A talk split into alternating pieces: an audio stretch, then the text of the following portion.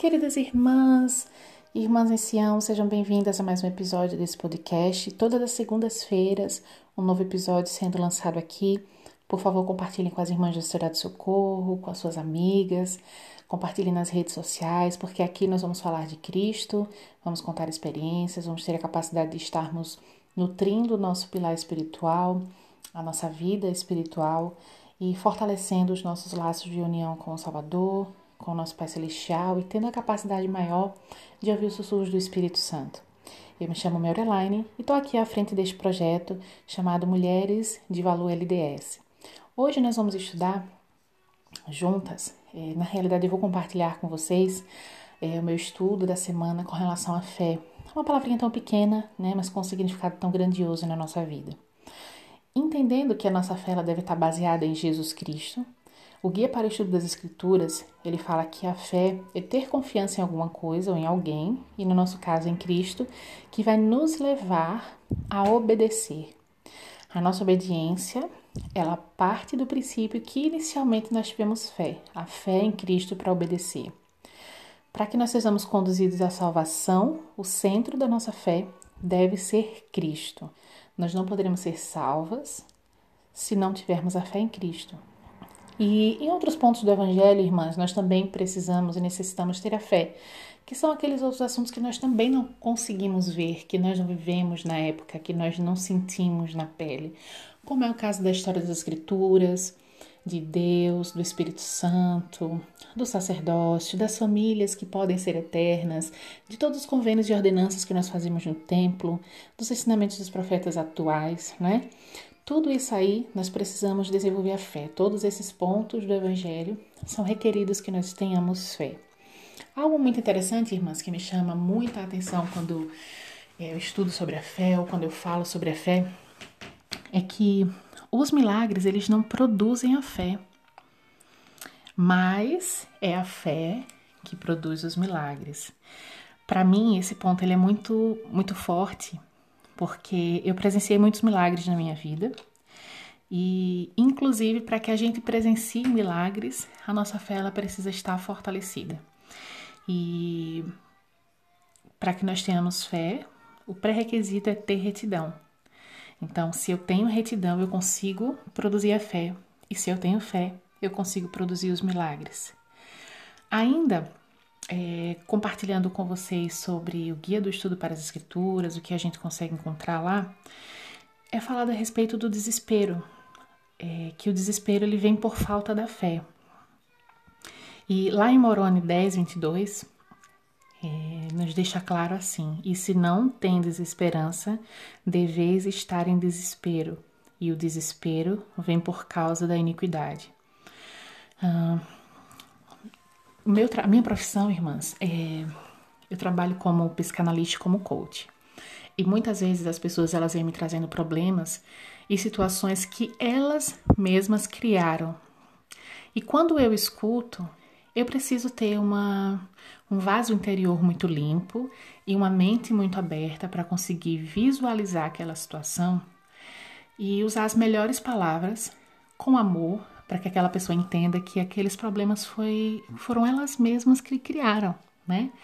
E é nesse momento em que eu ensino sobre autorresponsabilidade, é nesse momento que eu ensino que é, as situações em que nós participamos na vida, nós temos a opção de escolher. E por que, que eu estou citando isso aqui, esse exemplo da minha vida particular? Porque Muitas vezes, quando eu vou falar para o meu cliente, para o meu paciente, que aquela situação foi ele mesmo quem criou, é uma verdade que acaba sendo dura dele receber, né? É, acaba soando como um chacoalho nos ombros. E aquela verdade, ela, ela impacta sobre, né, a, o, o consciente e o inconsciente do meu cliente. Semelhantemente, eu vejo as escrituras nos chacoalharem dessa maneira. Quando nós lemos assim eu vou até ler novamente essa escritura. Moroni 10, 22. E se não tendes esperança, deveis estar em desespero, e o desespero vem por causa da iniquidade. Irmãs, quantas vezes nós ouvimos durante essa quarentena, essa pandemia, frases de desespero, de nervoso, de agonia, de lamentação. E por que será que esse desespero, essas lamúrias, essas reclamações elas surgiram? Será que a iniquidade é apenas eu ir lá e cometer um pecado?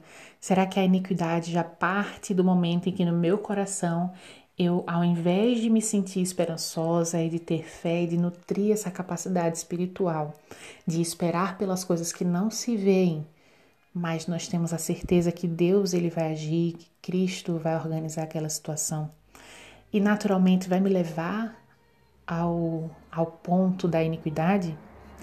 Então, é, eu não tenho resposta, né? Eu, eu consigo entender essa, essa frase para mim, mas eu espero que ter lançado essa questão possa suscitar em vocês a capacidade de se questionarem, de questionarem as situações da vida de vocês, entender, será que a iniquidade é só aquela pessoa que eu às vezes aponto o dedo e digo assim, olha lá, tá pecando, tá fazendo errado.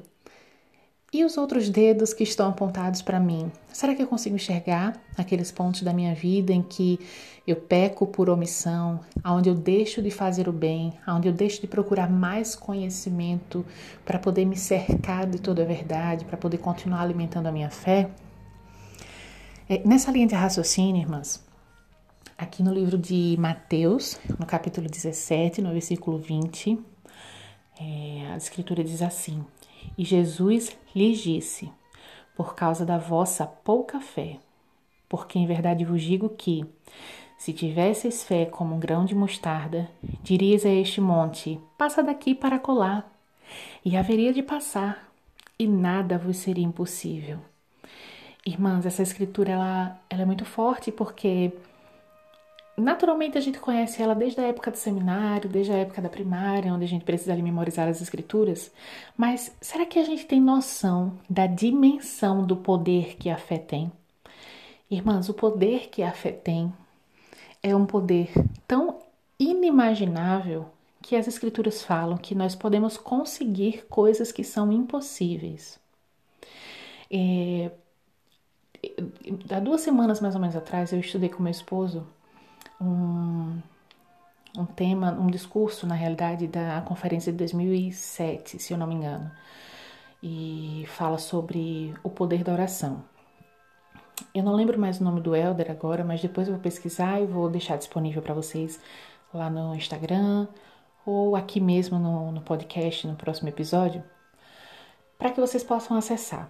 E o discurso falava exatamente que a oração ela tem um poder tão forte que a gente não consegue medir, a ponto de que, ao iniciarmos o nosso dia com a oração, a gente precisa canalizar nossa programação e nosso planejamento das coisas que nós queremos realizar, mesmo que a gente não saiba se aquilo ali vai acontecer, que a gente tenha dúvida, a dúvida ela não vem não vem da fé, né? Então, mas mesmo que a gente não não tenha acreditado antes, mas a gente deve planejar o nosso dia entendendo que aquelas coisas elas vão ser cumpridas, porque logo de manhã cedo eu iniciei meu dia apresentando os meus planos para o Senhor e mostrando para Ele o que eu preciso realizar e fazer durante aquele dia.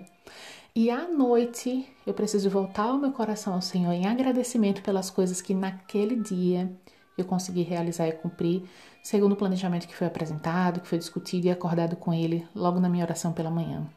Eu imagino, irmãs, dessa mesma forma a fé. Eu imagino que a fé acaba sendo para a gente um, uma, um ponto forte do nosso, da nossa natureza divina, da nossa capacidade de entendermos que somos filhas de Deus. Se nós somos filhas de um Deus, vejam bem para onde caminha meu raciocínio. Se nós somos filhas de um Deus, e se o nosso Deus é capaz de fazer milagres e Ele é o nosso Pai, e ele disse que deixaria o poder dele aqui na terra, que nos, nos daria acalento e conforto durante esse período que passaríamos aqui. Vocês, como mães, conseguem se imaginar falando para os seus filhos que você vai dar alguma coisa para eles e você não dá, na realidade? É dessa forma que eu consigo ver Deus. Eu não consigo imaginar ele falar que ele vai nos permitir fazer alguma coisa e e ele não permitir, e a palavra dele, e ele passar por cima da palavra dele. Se as escrituras disseram que nós fomos feitas à imagem e semelhança de Deus e que aqui nós temos a capacidade de produzir milagres tal quais foram produzidos por Cristo e por Ele, quem somos nós? Quem somos nós, irmã, irmãs, para para dizer que que não, não conseguimos, não é? Imagina, direis a este monte, passa daqui para colar, e haveria de passar, e nada vos seria impossível. É, enquanto eu estive estudando sobre essas referências, essas escrituras, eu pensei um pouco sobre a fé de profetas que fizeram a diferença na minha vida, e um deles foi Nefe. Uma história que me veio à mente foi aquele momento em que Nefe, em que o arco dele quebrou. Naquele momento, Nefe ele sentiu, se sentiu preocupado. Ele sentiu que ele teria mais trabalho, ele ia fazer porque o arco dele tinha quebrado. E eu não consigo imaginar naquele momento Nefe duvidando ou entrando em desespero, chorando, se escandalizando, se esperneando.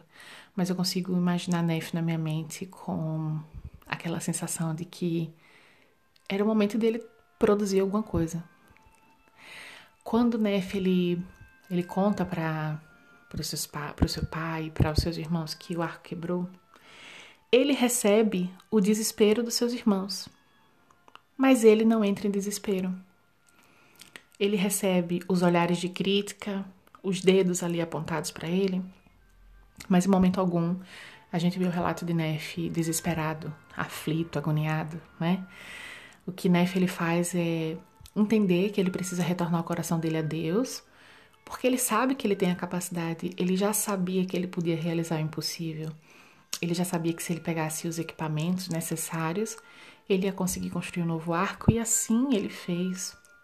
Ele construiu, ele teve a capacidade de se render ao poder de Deus e ir lá fazer alguma coisa. Ele disse assim: Eu não posso ficar aqui junto com essas pessoas que só lamentam, eu preciso fazer alguma coisa.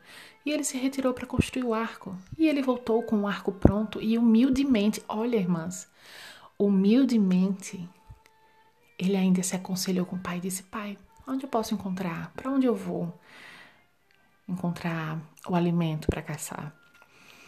Irmãs, é, eu, não, eu, nunca consegui imaginar Nef é, adolescente, criança. Né? Eu sempre imagino ele muito forte em, em estatura, em espírito. E esse momento para mim foi o momento em que Nef se mostrou grandioso, em que o espírito dele falou mais alto e mais forte, em que ele conseguiu se comportar como herdeiro das mansões celestiais do Pai dele que estava no céu. Irmãs, é, o nosso Pai Celestial, ele quer nos dar as mansões celestiais, ele, ele quer que nós herdemos a, essa grande herança. Nós precisamos entender que nós somos filhas de um rei e que nós vamos receber essa herança, que já nascemos é, com esse propósito divino, mas nós precisamos escolher, porque o poder da escolha é algo sagrado desde a preexistência. Quando Satanás ele quis, por um momento ali, é, influenciar, influenciar-nos a acreditar que não ter o livre-arbítrio seria a melhor opção, isso daí já contrariava o plano de toda a criação. Nós temos a capacidade de escolher, irmãs, aquilo que nós queremos criar e como nós queremos nos comportar nesta vida, em nosso lar, na igreja, com as pessoas ao nosso redor. É, a forma como nós nos comportamos dentro da igreja, como nós olhamos para as irmãs, como nós, nós sorrimos, como nós é, participamos de conversas, a forma como a gente é, se permite olhar com um, um certo julgamento, tudo isso aí diz respeito à nossa fé. Todo esse nosso comportamento, toda essa nossa atitude diz respeito a como a nossa fé anda. A nossa fé, ela realmente precisa ser nutrida a cada dia. Como é que a nossa fé é nutrida a cada dia? Nós já sabemos que pelo estudo das escrituras, sabemos que pela oração, mas como é que será que no nosso íntimo mesmo, lá no fundo da nossa alma, a gente acredita que a nossa fé pode ser nutrida? Só nós mesmas, irmãs, sabemos a dimensão da nossa fé, sabemos até onde vai essa nossa capacidade de acreditar sem se desesperar. Então, o autoquestionamento, o autoconhecimento aqui, ele acaba sendo fundamental para que a gente consiga se concentrar em quem a gente deve ter fé, para que dessa forma a gente consiga nutrir e alimentar com as ferramentas corretas essa nossa fé. Como uma experiência particular, a minha fé eu consigo nutrir quando eu consigo relembrar de milagres que já aconteceram na minha vida. É, eu consigo relembrar de que em muitos momentos Deus ele nunca me deixou desamparada. Ele nunca me deixou na mão. Ele nunca faltou em responder uma dúvida que eu tinha. Ele nunca é, me deixou acreditar que ele não estava comigo. Muito pelo contrário. Em momentos que antecediam é, situações mais difíceis, o Senhor já me dava um conforto, já me dava um alento, já me dava uma preparação espiritual para que eu pudesse suportar aquelas fases, né?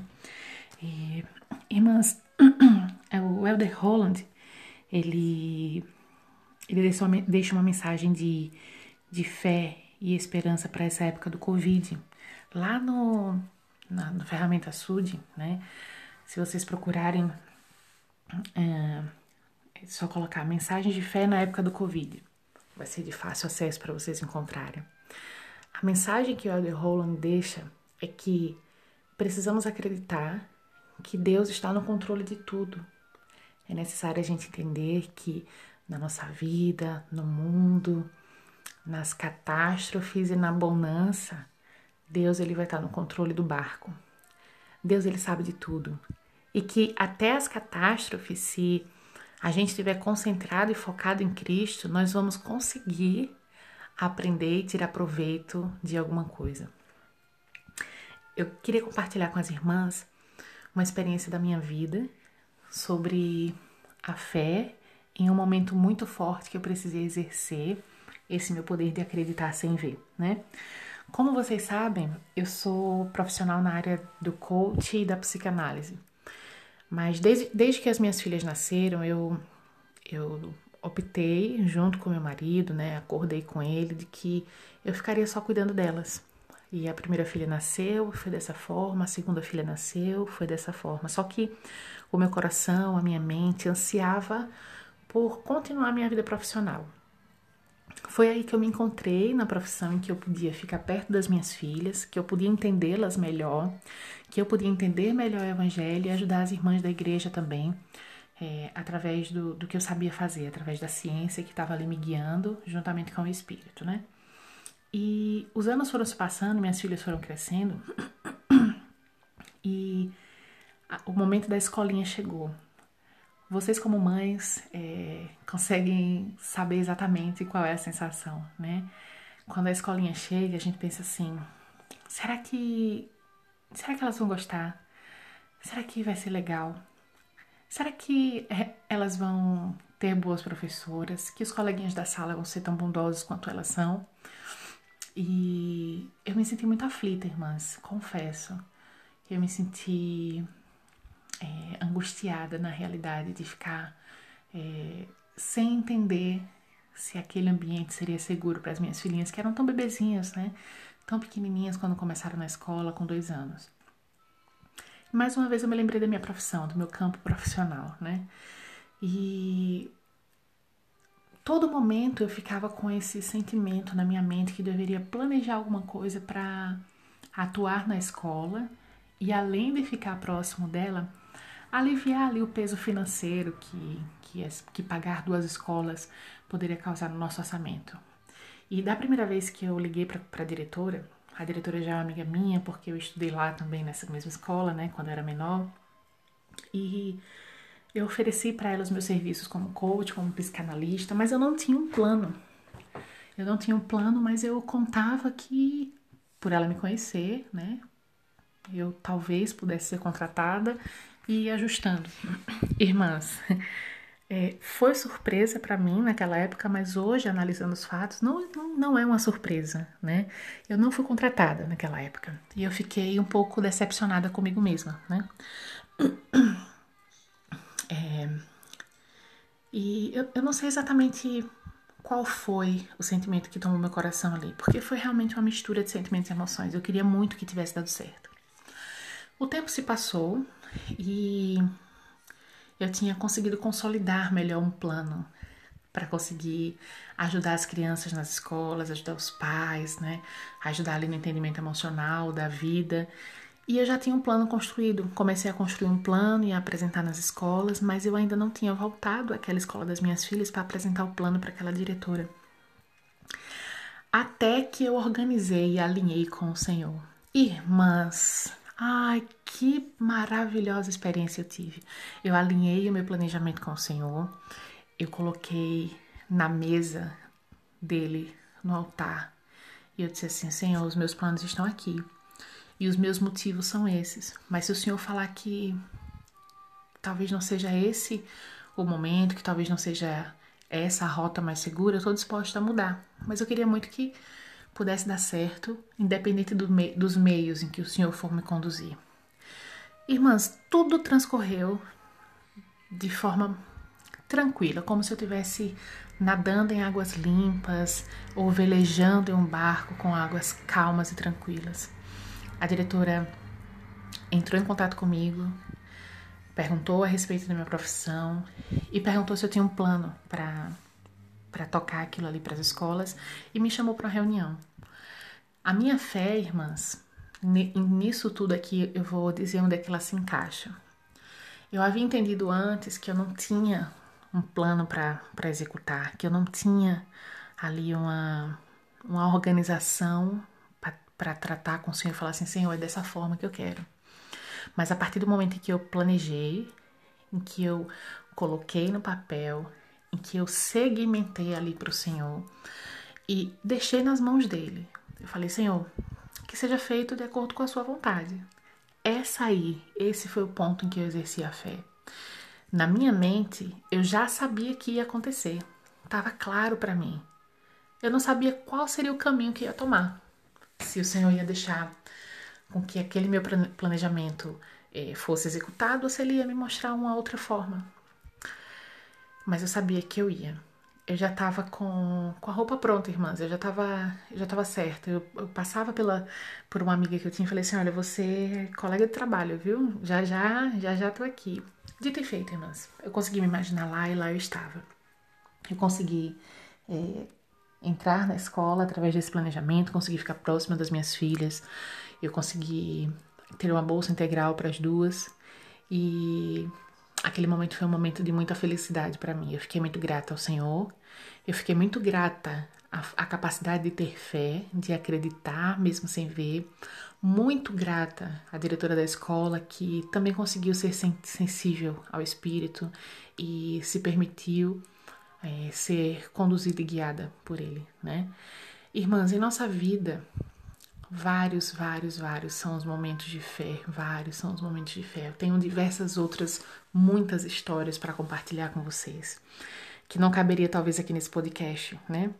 Mas para esse momento aqui juntas, irmãs, eu queria é, deixar com vocês o meu testemunho de que a fé é o início. A fé é o momento em que eu decido conduzir a minha vida para o alvo que é Cristo. A fé é quando eu coloco o pé fora de casa e, mesmo que esteja chovendo, eu sei que eu vou chegar protegida no meu destino final. Sem a fé, nós não temos milagres. Sem a fé, nós não conseguimos ter a retidão de maneira forte em nossas vidas. Irmãs, assim como nós vimos juntas aqui em Mateus, é, na história de Nefe, no Guia para o Estudo das Escrituras, em Moroni, que nós possamos seguir a risca aquilo que as Escrituras nos falam. Quando eu falo a risca, a gente pode pensar assim: caramba, mas se for seguir a risca, eu vou ser perfeita. o Vem Segue-me da semana passada nos disse que sejam perfeitos como eu sou.